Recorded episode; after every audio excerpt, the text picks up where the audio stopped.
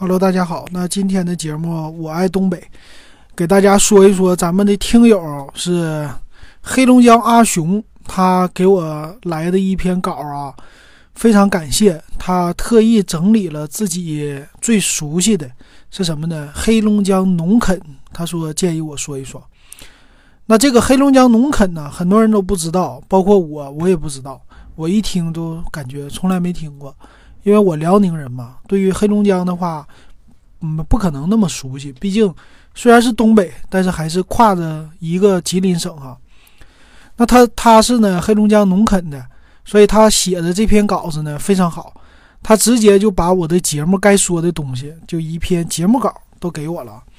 那我呢，今天就结合他的节目稿，啊，再结合呢百度百科啊，然后咱们再看看地图什么的，给大家说一说啊。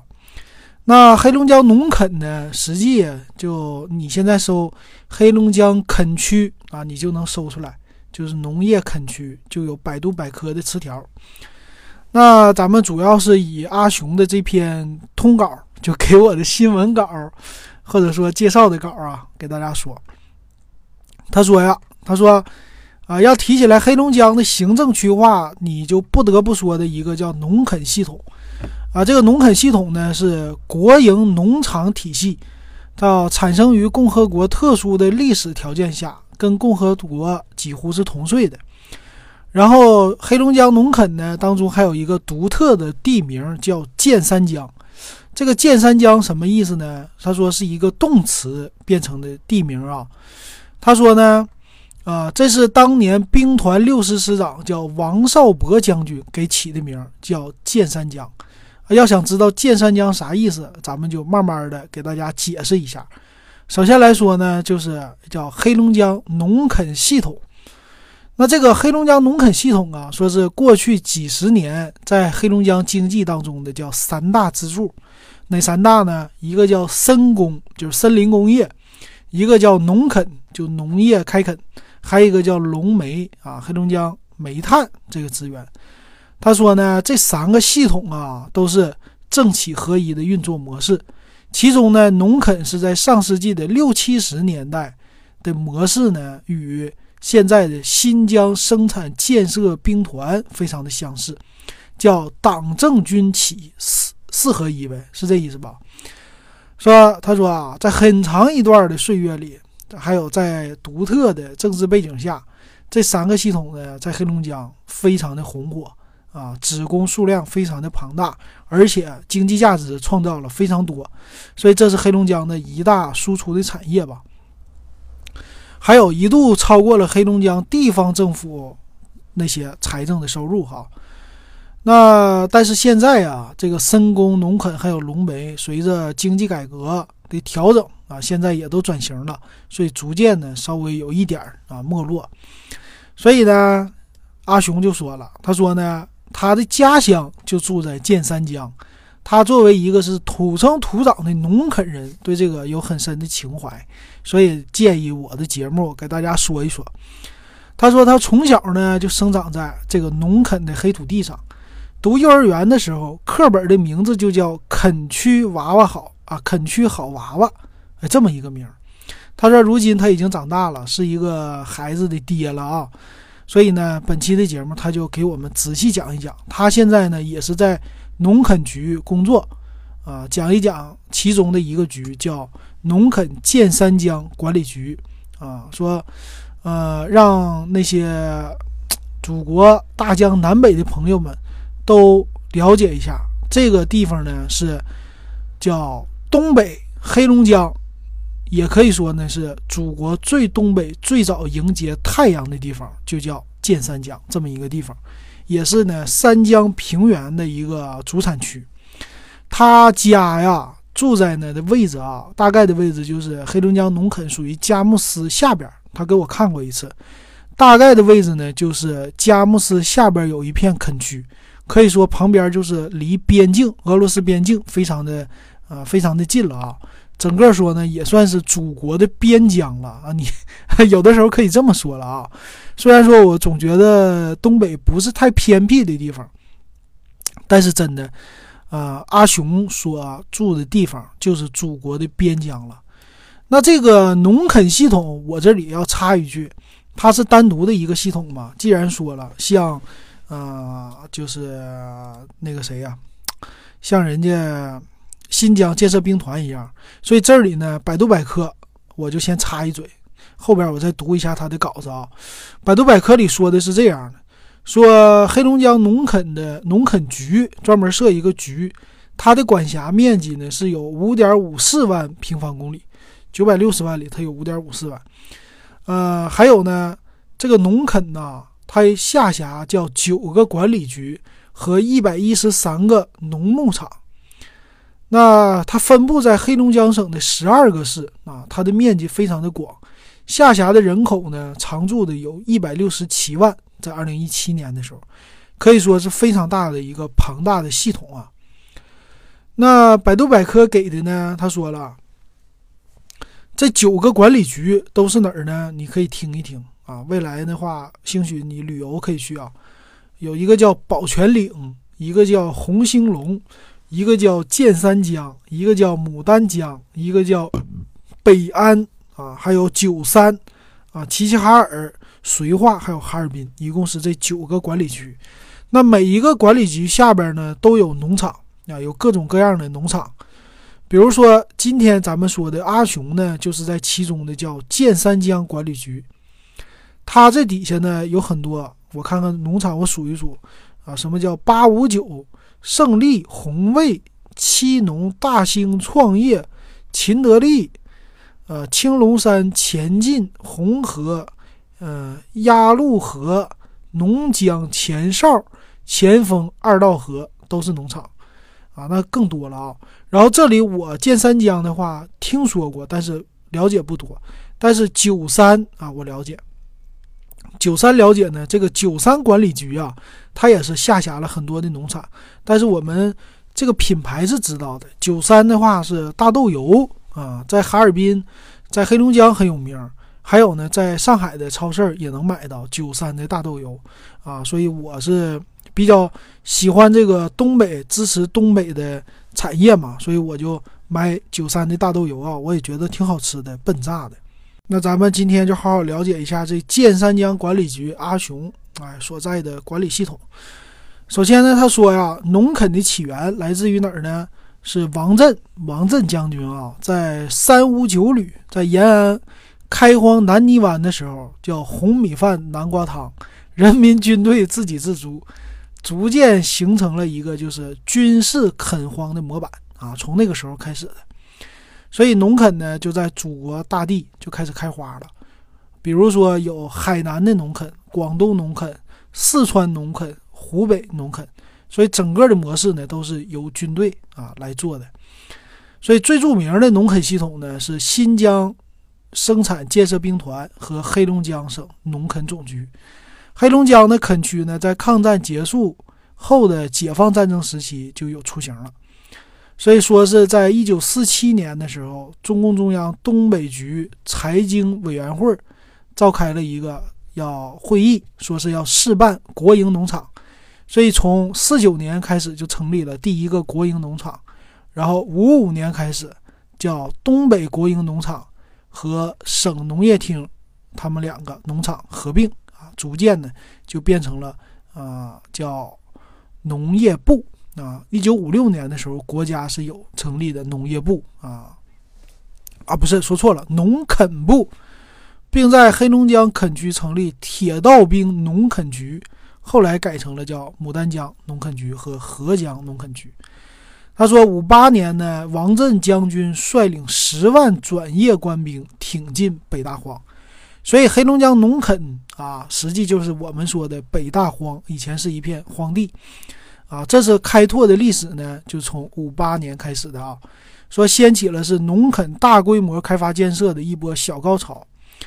那当然了，那个时候我们现在作为八零后、九零后，一说北大荒，我们只是知道这名字。我可能还知道北大荒的酒啊，还有一些北大荒的集团产的东西，但是呢，不知道它具体怎么回事儿。那这里说呢，当时呢，国营农场就这么的啊开始建设了，主要是以生产粮豆为主的机械化农场，啊，成为国家的一个重要的农业主产区了。所以是六二年黑龙江设的农垦厅，六三年东北农垦总局成立。所以说，东北垦荒的大高潮是在六十年代末期啊，在六八年，沈阳军区党委根据毛主席的指示，指示啊，成立了叫沈阳军区黑龙江生产建设兵团啊，就那个时候的建兵团。兵团成立的时候呢，叫东北农垦局、省农垦厅、省水产局下属多少个农场？九十三个国营农场，二十五点五万人。合编为五个师，又三个独立团，啊，很有军事这种的概念哈。其中呢，他说，兵团一师就是现在的叫北安农垦管理局，兵团二师、兵团三师、兵团四师、兵团五师，啊，这些兵团呢，逐渐的就是变成了现在的啊这些管理局啊，这些九个管理局前身就是这些兵团。那他这个建三江，他没有说啊，现在是哪个管理局啊？九三啊，我刚才说九三大豆油的叫兵团五师，然后沈阳军区黑龙江生产建设兵团的规模是仅次于新疆生产建设兵团的，啊，安置的知青人数高居各兵团之首。然后呢，兵团司令部设在合江地区的佳木斯市啊，所以佳木斯是。整个的生产建设兵团的总部啊，他说后来呢，在七六年兵团就取消这些建制了，改成了叫黑龙江省国营农场总局驻地啊，这是一个。还有呢，六八年开始，他们由于中苏边境形势的这种叫战备需要啊，由国家投投资，决定开发三江平原东北的叫抚远荒原啊，纯粹的荒原啊。然后经黑龙江省革委会批准同意，兵团开进抚远荒原，这可能就是中苏边境了呗。然后他们就成立了各种团，叫六个团，六个团呢，来去开展这些生产建设。这可能是不是就是呃，打仗的时候这些人就是兵，不打仗的时候呢就开垦啊种地，这样的话就自给自足，又给国家做贡献了，是不是这意思？然后说六九年的时候啊，又经沈阳军区报国家的啊这些报备，他就出来了，叫二府公路啊，修了有三百多公里啊。就是说，咱们上次介绍佳木斯的时候，我们有一个听友也是说了啊，佳木斯其实到现在的那个有一个旅游景点儿，那个叫什么来的？我得给你想一想，黑匣子岛。黑匣子岛的时候呢，实际那个时候修的公路都属于是战备公路。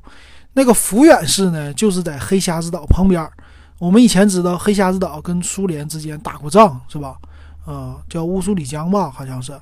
所以呢，那个地方它就是中国最前哨了，属于东北的，靠近那个黑龙啊，靠近俄罗斯的了啊。所以说，它在这儿开发的是这意思。那后边呢，它很写的很细啊，这个不适合。咱节目里说这么细，我就不是那么的给大家说了。至于他们的建三江呢，是在六九年七月二十五号，叫兵团六师给改的，叫建三江成立了。然后呢，叫属于的地区啊什么的这些，我也不给大家说了啊。他们说，呃，这个六师呢，参照我军对外惯例，按照建设钢铁边防。六个领头字命名，就是建的一些招待所啊、呃机关呐这些的，然后再分配各个团的番号啊，这个有意思。所以呢，一般写信的地址，比如说六师二十五团收，怎么写呢？写信呢就叫房字六零九啊，房字六零九信箱，哈哈，这个挺有意思啊，这个我头一回听说，挺有意思。啊，就是如果说你是一团的，对吧？啊，六师二十五团，呃，六六师什么什么下边的第几团，就可能是建字多少多少信箱啊，这个挺有意思的啊，好玩。他说前文提到的建三江的命名呢，是呃得提到一个人叫王少博嘛，他是二六年出生的，十三岁参加新四军，十五岁入党，身经百战的一位老将军啊。那个王师长呢，他到了六师以后，考察了当地的地形地貌，啊，要下决心说把这儿要建好，建成一个塞北江南鱼米之乡。所以在六师组建的时候呢，六师还有各团的部队番号。这个时候呢，王师长想给六师这个地方起个名字，他提议呢，这个地方就叫建三江啊，是这么来的，意思是呢，叫建设美丽富饶的三江平原。三江平原是哪儿呢？是松花江、黑龙江、乌苏里江，叫三江汇流而成的，叫冲积平原。所以说要把北大荒建成北大仓啊，从这时候开始了。那当时呢，中央领导与王少博师长谈及此事的时候呢，王师长解释，因为这些地方是几万名垦荒战士辛辛苦苦、流血流汗干出来的，没有动词就体现不出来我们艰苦奋斗、改天换地的决心，还有这些意志风貌。所以，为了纪念那些官兵、还有军人、现役的军人、还有知青，还有这些老职工，所以我们这个地名就决定要叫建三江啊，也就是现在的建三江市，是吧？我搜一下啊，其实真的对这儿不太了解哈。呃，建三江，建三江呢是有一个车站，属于呢黑龙江佳木斯市下边的富锦市。啊，如果你搜建三江的话，会搜到啊建三江车站的。我看了一下啊，有建三江的呃植物园儿啊，这是一个市，不是一个市，有点像镇，还是像一个独立的系统啊。它是黑龙江建三江农垦啊这么的意思。我看有自己的街道哈，整的还不错的。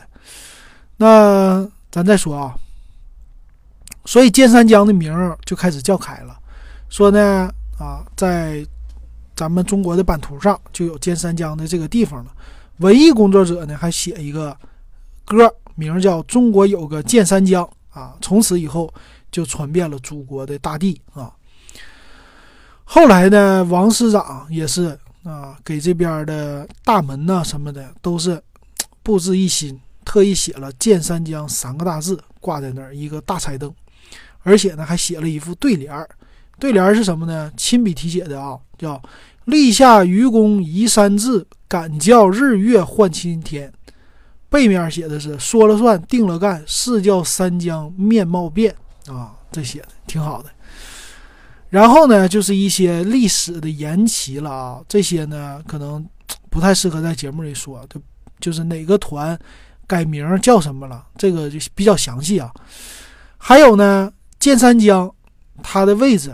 叫隔了这几个江吧，与隔着黑龙江和乌苏里江与俄罗斯相望，与富锦、同江、抚远、饶河、友谊等市县相邻，素有叫小三江之称啊。这是他们的建三江，所以你就知道大熊住在哪儿了啊。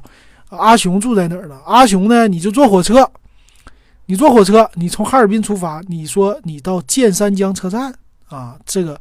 你到那儿以后，你找在我们的群里啊，W E B 幺五三，你找阿雄就 OK 了。他到那儿肯定得请你吃饭，说不定呢还能带你去溜达溜达，上他们的农垦系统啊，还能去边疆、去边境走一走哈。给他做宣传啊，想去的赶紧找他啊。他说呢，这个地方啊，它因为是毗邻这么多的市嘛，叫公路、铁路交通发达，通讯便捷。啊，还有很多的河，还有沼泽地啊，就是，所以呢，非常适合种地。他说，总的面积一点二三万平方公里，耕地呢有五百七十二万亩啊，不是那么小的，而且是个大平原的话，非常适合机械化来生长啊，就是动植物吧这些的。他说呢，因为日照、雨量还有热量的关系呢，他们适合产的是水稻还有豆类。所以你买的一些大米，他他也跟我说了，说你买五常大米，那不一定是五常的，很多呢都是去他们建三江那边，去他们另外的农垦的地方农场收购，收购完了整到五常去啊，冒充五常大米哈。所以不要轻信真正的五常大米，真正五常大米呢，真得去五常买啊。这个我老丈人家是在五常，他种的是五常大米哈，但是呢，他那个都不敢说叫稻花香。稻花香是特定的品种啊，特定的品种种出来的，那才叫稻花香。而且呢，如果要严格的说，可能是某一片产区，这个产区的啊，就这纬度啊什么的，这是稻花香。那不是的话呢，你自己家种的有稻花香的种子，你可以种，但是呢，啊，你自己卖的那个价格可能就没那么高了啊。所以你们，我可以说，就在市面上，你真正能吃到的都不是稻花香，都是假的，可以这么说啊，没有那么多真的。但是呢，稻花香真种出来以后啊，我闻过，这个真是稻田里一片稻子香味儿能飘出来，而且饭确实好吃啊。但是好像跟当地的水有关系。那咱们接着回头来说它的剑三江。他说建三江的旅游资源也很丰富，叫绿水青山就是金山银山。它呢这边有啊，叫国家级的湿地自然保护区，叫秦德利乌苏里江两个省级的湿地自然保护区，给称为叫亚洲之肾、东方白鹳之乡。所以喜欢拍照的人，你可以去拍东方白鹳，这个肯定非常的好看。还有呢，有叫界江游，就是和俄罗斯交界的江，这个界江游、湿地游、冰雪游，还有观光农业游、北大荒历史文化游，还有农场生活体验游。呃，北大荒历史文化游呢，就很多的知青他们会回去的。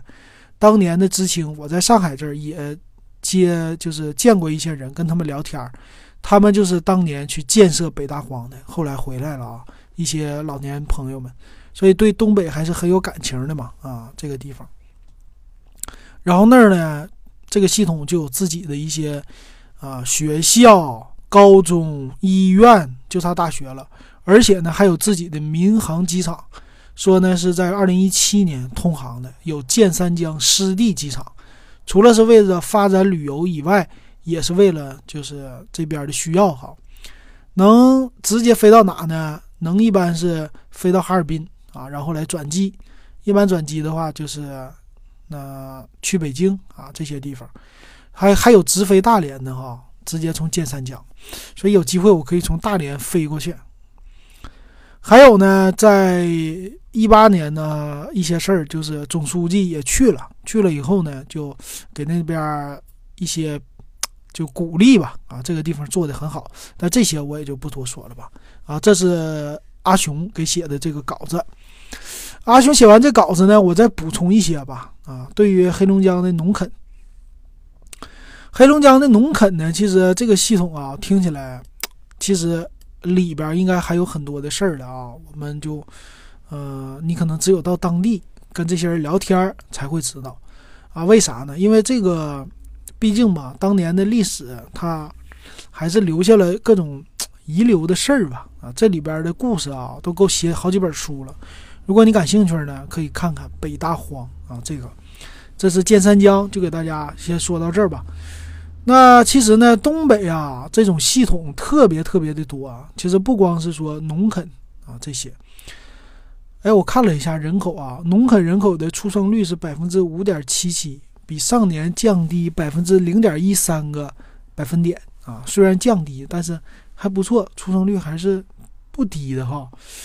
那其实提到这些农垦的系统呢，如果你旅游去，你可以去看看，呃，他们的机械化种地、机械化的一个呃收割，而且呢，这个地方我觉得特别适合飞无人机，因为啥呢？无人机啊，就在这么大的一个广阔的地方，你搞就拍照片，一定是特别特别的好看的，我觉得。咱们东北的话呢，就不愁这些大工厂。很多工厂呢，以前的那种系统都是说自给自足的，啊，比如说一个钢厂，比如鞍山鞍钢啊。东北的话，一些什么车辆厂啊、交通局啊，又这厂那厂的吧。